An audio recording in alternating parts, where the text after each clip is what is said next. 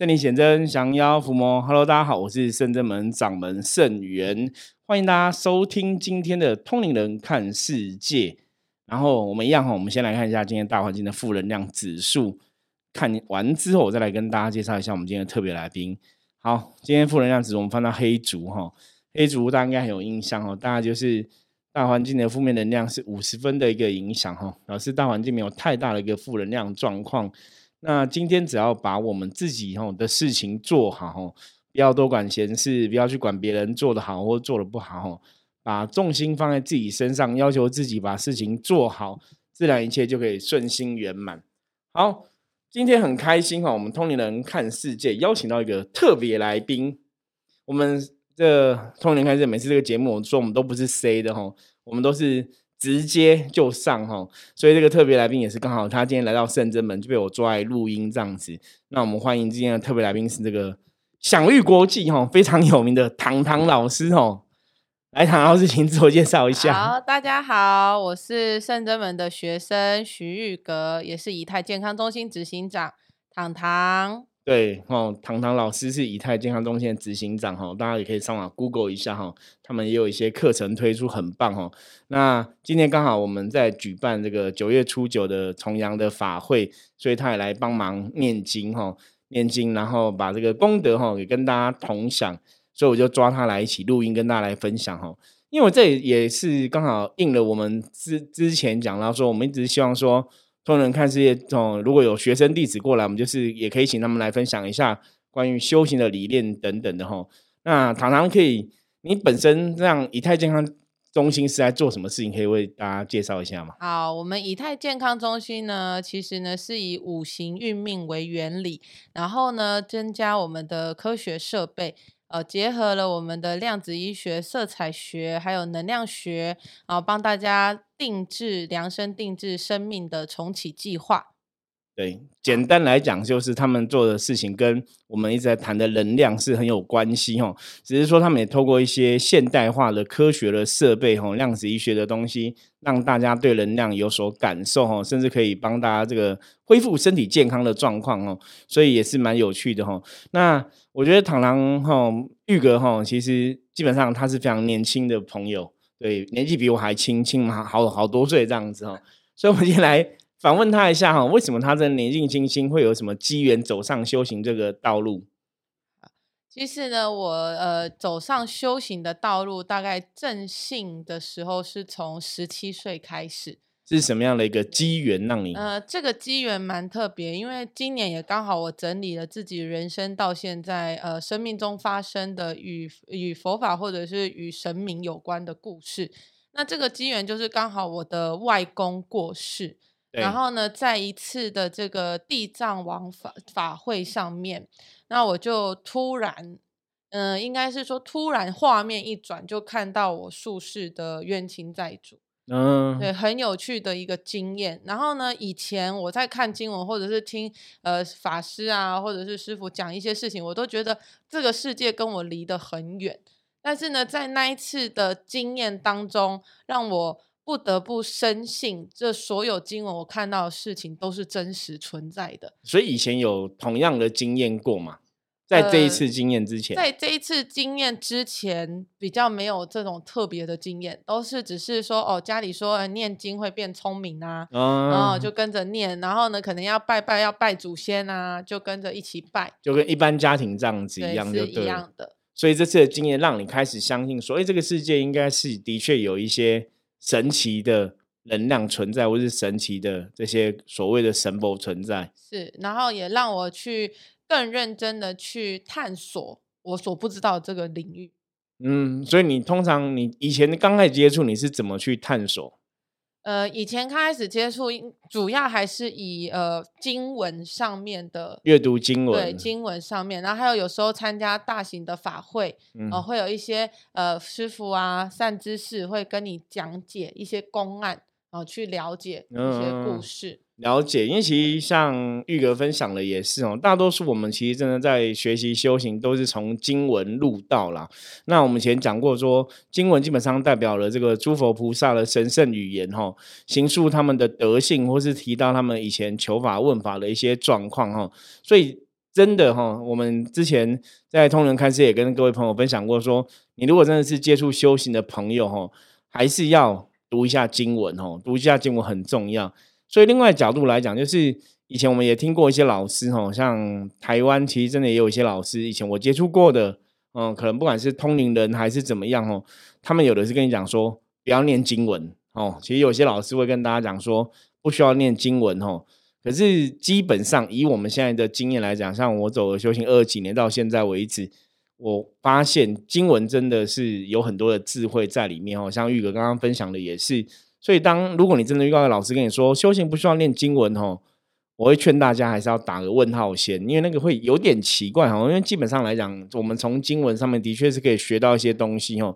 可是当然自己的一个判断能力还是要有了，不然我们常常说嘛，现在是末法时代哈。的妖魔鬼怪也很多哈，那骗人的神鬼也很多哈，那你要怎么去判断这个正性的智慧，其实是非常重要的。当然，像传统的佛教，大多数都从经文入道嘛。可是撇开佛教的成分，像我们这种，我们甚至们也比较偏向道教一点点，我们也是读很多经文哦。我自己在这个修行的过程当中，也是念了很多经文，它里面的确有些道理可以去判断哈。那有时候你读经文读久了哈，也蛮有趣的，你就可以。判断出来哪些经文可能是哦正确，哪些可能是伪经的部分哦，这也是一个蛮有趣的过程哦。那后来玉格是什么机缘下接触到圣真门，成为圣真门的学生？嗯，应该刚刚我补充就是说，其实呃刚开始接触这些经文，我比较幸运，因为我知道很多听众可能跟我的经历不太一样。那我幸运的是，我一开始接触修行这条路，都是在一些大的道场。对，所以呢，这是一个蛮殊胜的因缘。那当时呢，呃，一直都是接触佛教，佛教偏多。好，但是呢，就是因为佛教是比较不讲神通，但是在修行过程当中，确实实实在在我出现了一些感应的现象。对，那但是呢，又无法去解释。哦，对，因为佛教师傅有的比较不会特别去。多说这些东西了，当然会也会说不要去执着这样的神通感应。是，那但是呢，慢慢的就是一些因缘巧合，我就开始有在帮呃一些朋友，就是算这个塔罗牌，算塔罗牌，对，算塔罗牌。那当时呢，算塔罗牌以后呢，就开始有接触一些道教的观念。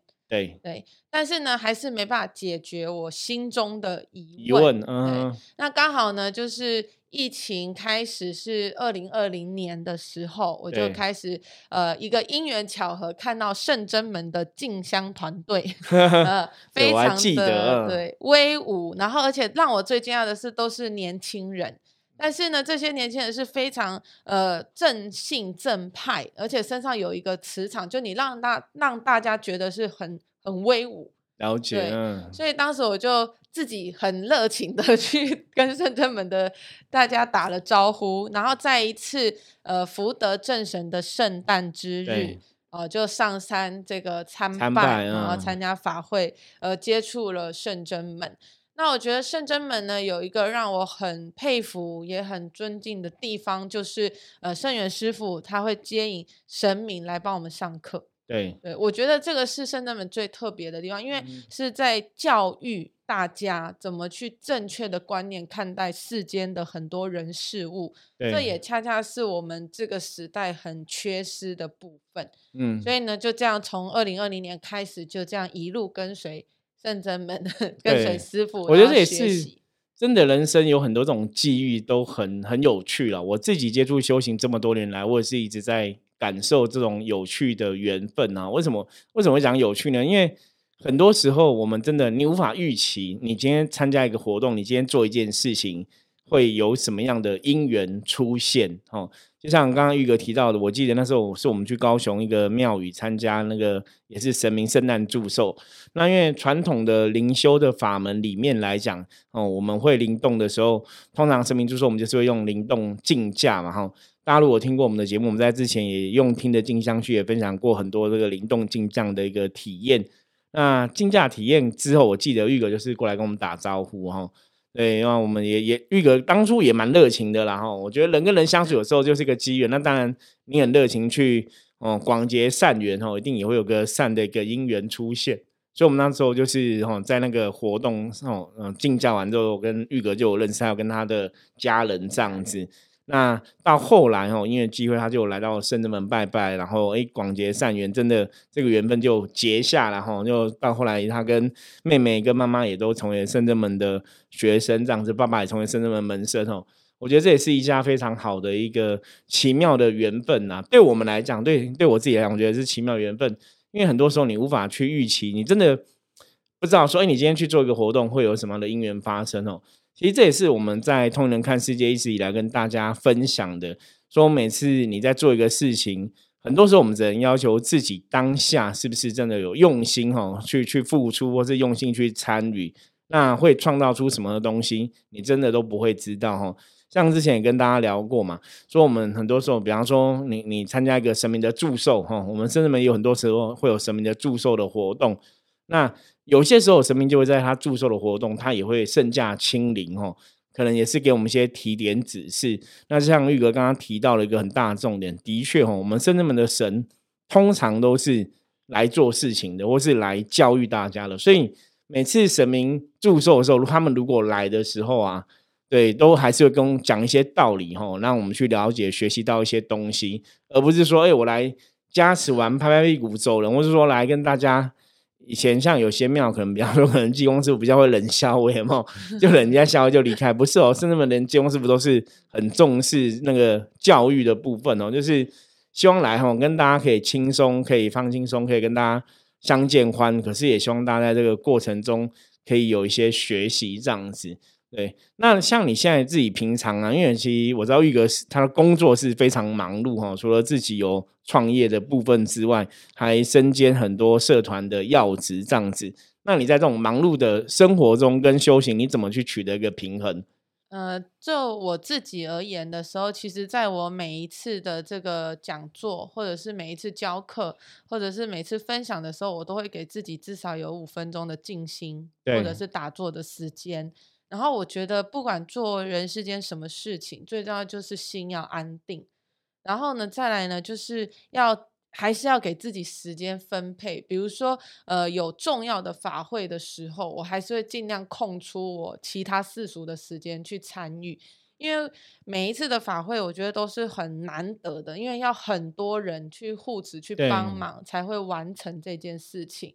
那就像圣元师傅说的，有时候真的法会在举行的过程当中，是很多呃龙天护华神明啊都在看，而且有时候在，尤其在圣真门，很棒的地方是每次参加法会还有祝寿，都会有神明来教教东西。对，所以呢，我觉得听众朋友如果听到有机会。圣真门的一些法会啊，或者是圣诞祝寿，真的一定要来。对，真的要参加，非常的呃 CP 值超高。对我们自己有些时候也很期待啦，就是其实这好像莫名其妙就变成一种传统。就你知道神明圣诞就就期待说，哎，今天是哪个神要 来，要跟我们分享什么哈？对，不过蛮有趣，我们曾经也遇过几个几个事情状况，比方说，通常是那种女性的神明，比方说母娘系列哈。都比较温柔慈悲。那因为我本身是男生嘛，所以我以前讲过说，可能女神我们就是用感应的，不特别去让他们降在身上这样子。可能那时候通常就是比较多是济公师傅当代表，哦，就来来跟大家聊聊天啊，分享一些东西。那如果是男生的神，比方说比较武将的，像什么关圣帝君、玄上这种圣诞。当然他们也会来，可是 我们有时候就觉得哦，他们来也很开心，很严厉，对他们就比较严肃一点哦，因为他们的要求那个那个真的很很有趣，有点像是人家讲说那种传统那种爸爸都会希望小孩怎么望子成龙这样子哦，就会觉得那个什么铁的纪律是什么训练，什么爱的教育是什么，就会比较严厉一点哦，可是。一样哦，你在这个过程中，你都可以去体会到神明对我们的教诲哈。虽然是严厉，可是你可以听得出来，那个是为了你好。举例来讲，像我们现在就是有疫情的状况在影响嘛。那早些年其实圣人们的神明就已经有指示过了哈，就跟我们讲说，大家要多练功啊、练气啊，把身体练健康啊等等的哈。那早期我们那时候因为疫情还没发生，我们其实一直搞不清楚说为什么神明会一直提醒你要练功、练功、练功哈。那到后来疫情发生了，才知道说陈明其实早就知道说，哎，练功吼增加免疫力可能是很重要的一件事情。那到后来，我刚刚讲说，这些神明有了比较严厉，会要求一些事情嘛，他们就曾经跟我们讲过，他说：“哎，众神都有教大家哈，学生弟子怎么练功哈，怎么增加自己的免疫力，让自己的身体得到健康哈。”我觉得这也是回到我们一直在灵修灵动这个法门里面提到，说当初哈瑶池金母传这个灵修灵动法门，它不是为了说要让大家有神通，它反而是要为了让大家身体健康，让你身体健康，灵性就会清明哈，自然就会稳定。人生的很多状况也会变好哈，对于修行来讲，也有一个很棒的一个帮助，等于是这是一个打根基很重要的一个事情就对了。所以灵修灵动法门里面，其实重点是在练气跟练身体哦，在练功的这个部分，增加自己身体的健康，甚至增加自己的免疫力。那这个事情其实对应到现在状况来讲哈，像我们也有很多善心会问说。这位师傅，请问一下，可不可以问一下神明？那我们现在疫情这么严重啊，哈，神明哦，什么保佑还是什么之类的东西哦？我都常跟大家讲说，神明其实跟我们讲的就是，真的还是要顾好自己的身体健康哦。你该运动的，你该该积极面对的自己的一个正面能量哦，你还还是要去做到这个部分，因为唯有身体健康，然后免疫力强壮哦，可能才是比较根本的解决之道哦。帮你透过外力啊，疫苗那个可能都只是有限，对有限，甚至说可能只是治标哈。不然你看那种疫苗，我们现在打了追加剂、第三剂、第四剂都一直打上去哦，也不晓得打到何年何月才会停止这一切哈。所以唯有增加自己的免疫力，可能才是一个关键。那当然这就回到神明的说法嘛，神明教你练功了，你还是要练哦。因为很多时候，所以我觉得这也是讲到修行一个观念，就是到最后你会发现，修行你想要有所成就。你想要有所收获，重点还是在于你自己付出多少努力哦。像刚刚提到玉格的部分，因为他平常真的很忙哦，他的工作也是非常忙碌，可是他跟修行也可以分配很好。我觉得这也是让大家蛮钦佩，也值得大家学习啦。因为大多数的人哦，常常遇到修行都会说啊，不行，我工作很忙哦，我工作很忙，我没有时间啊什么的。可是我觉得刚刚像玉哥讲了一个很好的重点，因为他也会上课跟别人分享很多东西哦。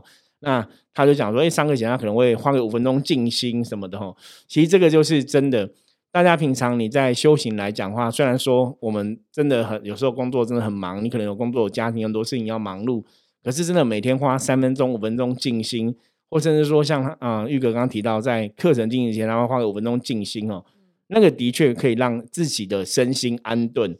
那我们的身心安顿之后，我们才有办法去。跟大家分享一个更正面或是更好的一个状况哦，我觉得这也是非常好的一件事情。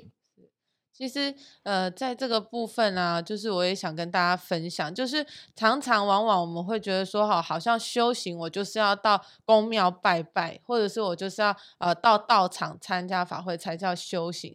其实，在我们修的过程当中，除了有好的老师带领以外，其实修行就在生活当中。对对，其实我们要把修行融入生活。呃，我曾经听过，就是好像是济公师傅降价，还是圣元师傅有分享过，就是要把你的不情愿变成情愿，就是就是一种修行。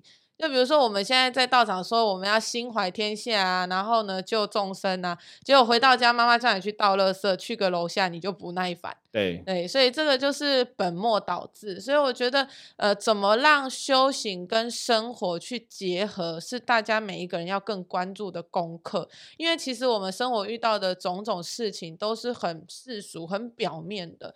其实真正呃成功的人士或者是好的商业模式，最后都会走到冰山下的能量的这一块对去运行。所以呢，我觉得大家可以多多朝着这个目标前进。对，的确这样子哦。生活就是修行，修行就是生活。我觉得这个我们一直以来也都没有否认这样的东西哦。因为修行，我们常常讲说要学以致用哦。你不管在道场学到的，你在你这个修行过程接触神佛学到的，你要的确有办法在生活上把它用出来哦。比方说你在道场都可以对别人微笑啊，都可以去分享你的爱跟光芒啊。那你当然回家也要可以去分享嘛哈。像有些人可能在道场就是哎很积极，会帮道场扫地啊。可是可能回家都不会扫地哈，对，那就不一样哈。那我们常常讲，就是修行是要学以致用的。当然，生活上哈，你可以把这个生活上的修行，也可以在生活中也可以落实修行的道理哈，把这个生活做好，那甚至去了解修行道理怎么应用在生活上，我觉得是可以的哈。那当然到道场或是当我嗯，比方说像基督教朋友到教堂哈，当然那个是亲近哈，亲近这些正能量或是亲近这些神圣的能量的一个目的哈。它当然还是有它的一个作用存在哈，可是取得平衡很重要啦。你看像玉格的时间，他很繁忙，他还是可以抽取时间哦。当你真的有心，你想要去付出的时候，到场有法会的时候，他也是可以去帮忙哦。那对，当然最重要就是大家要把自己的时间管理好嘛。你怎么去规划你的时间？可是这也是跟呼应了我们以前跟大家分享过哦，说这个世界基本上是很公平的。你花多少时间付出，你就会得到多少的收获。那每个人每天都是二十四小时，所以你把你的时间花在哪里，你的成就就会在哪里嘛。哈，比方说你把你的时间花在工作打拼啊，你当然工作上可能就比较容易有一些好的一个收获哈，努力的成果呈现。那你把这个时间花在修行上精进啊，自然你在修行这个法门上面来讲，精进可能也会比别人更多哈。我觉得这个是一个非常公平的。所以，我们常常跟大家讲哦，大家应该也常常听我们提提到过，说，哎，很多时候我们要把重点要画对重点哈。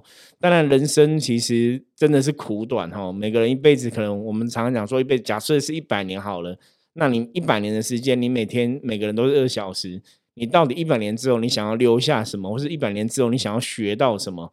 这个其实是真的自己也要好好思考清楚的部分。对。那像玉哥，你现在在这个工作上面呢？除了我们刚刚讲到说你在每次要进行课程之前会稍微静心一下，那你在工作上你有试着把这个修行观念你怎么去传递出去，广结善缘，或是去让更多人也了解你在修行上面的一些心得跟分享？呃，其实我们在工作上的结合，我们有分两个部分，第一个就是我们在以太健康中心是有一个能量床。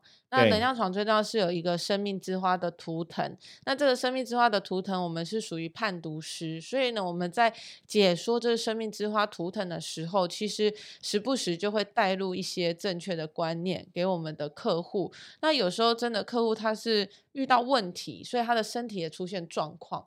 然后呢，来求助于我们。那我们会用一个比较幽默的方式，呃，去开导他们。